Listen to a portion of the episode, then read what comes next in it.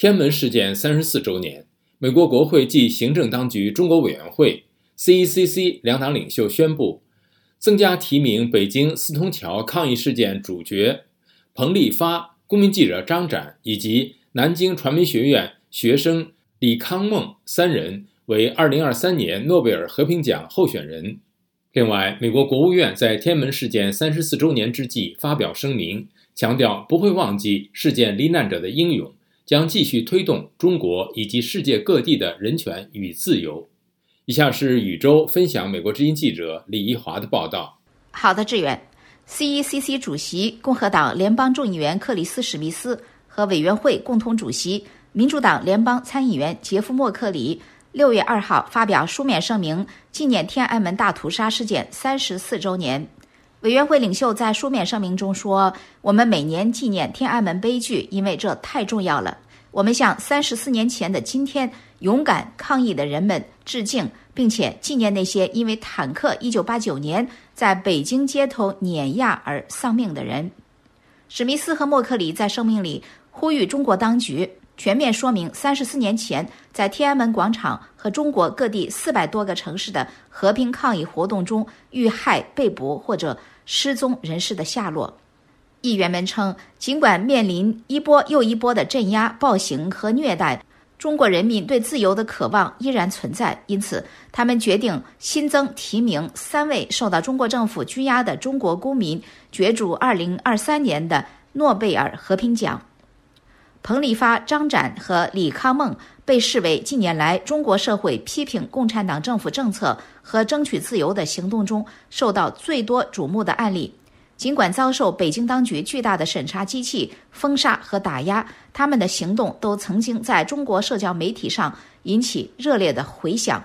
二零二二年十月十三号上午，在狼烟和高音喇叭之下，网名“彭在洲”的彭立发在北京繁忙的四通桥挂出了两条巨大横幅，其中的口号包括。罢课、罢工、罢免独裁国贼习近平。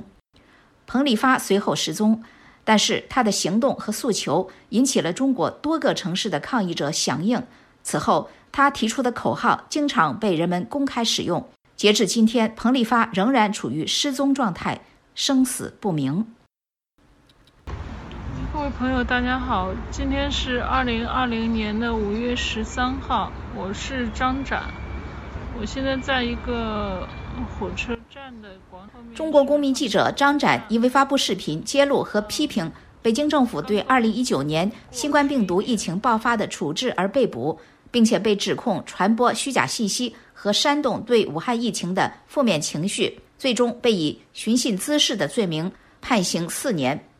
中国南京传媒学院学生李康梦，2022年11月26号在校园内举起白纸。哀悼乌鲁木齐火灾的遇害者，他的抗议行动随后引爆了烧遍全中国的白纸运动，他也被视为白纸运动的先声。李康孟在事件发生后被捕，至今仍然下落不明。CECC 的领袖们说，就像之前的天安门广场上的抗议者们，这些人和平地敦促中国领导人承认和尊重世界人权宣言和中国宪法所载明的人权，但是。中共当局没有以透明和辩论的方式回应这些要求，而是利用其庞大的警察权力来审查和监禁这些人。这些英雄的勇气应该得到全世界的嘉奖，国际社会必须要求无条件释放他们。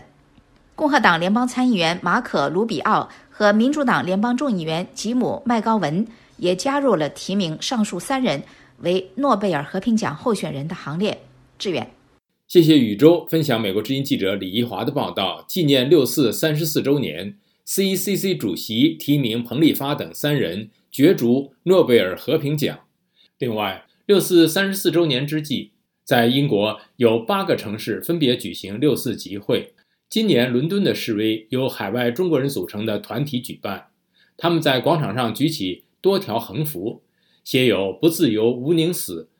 这是我的职责，以及印有丹麦艺术家高志活创造的国殇之柱及写着“六四屠城”的横额。伦敦的示威者在市中心的特拉法加广场集合，在游行至中国大使馆抗议。了解更多新闻内容，请登录 voa chinese 点 C O M。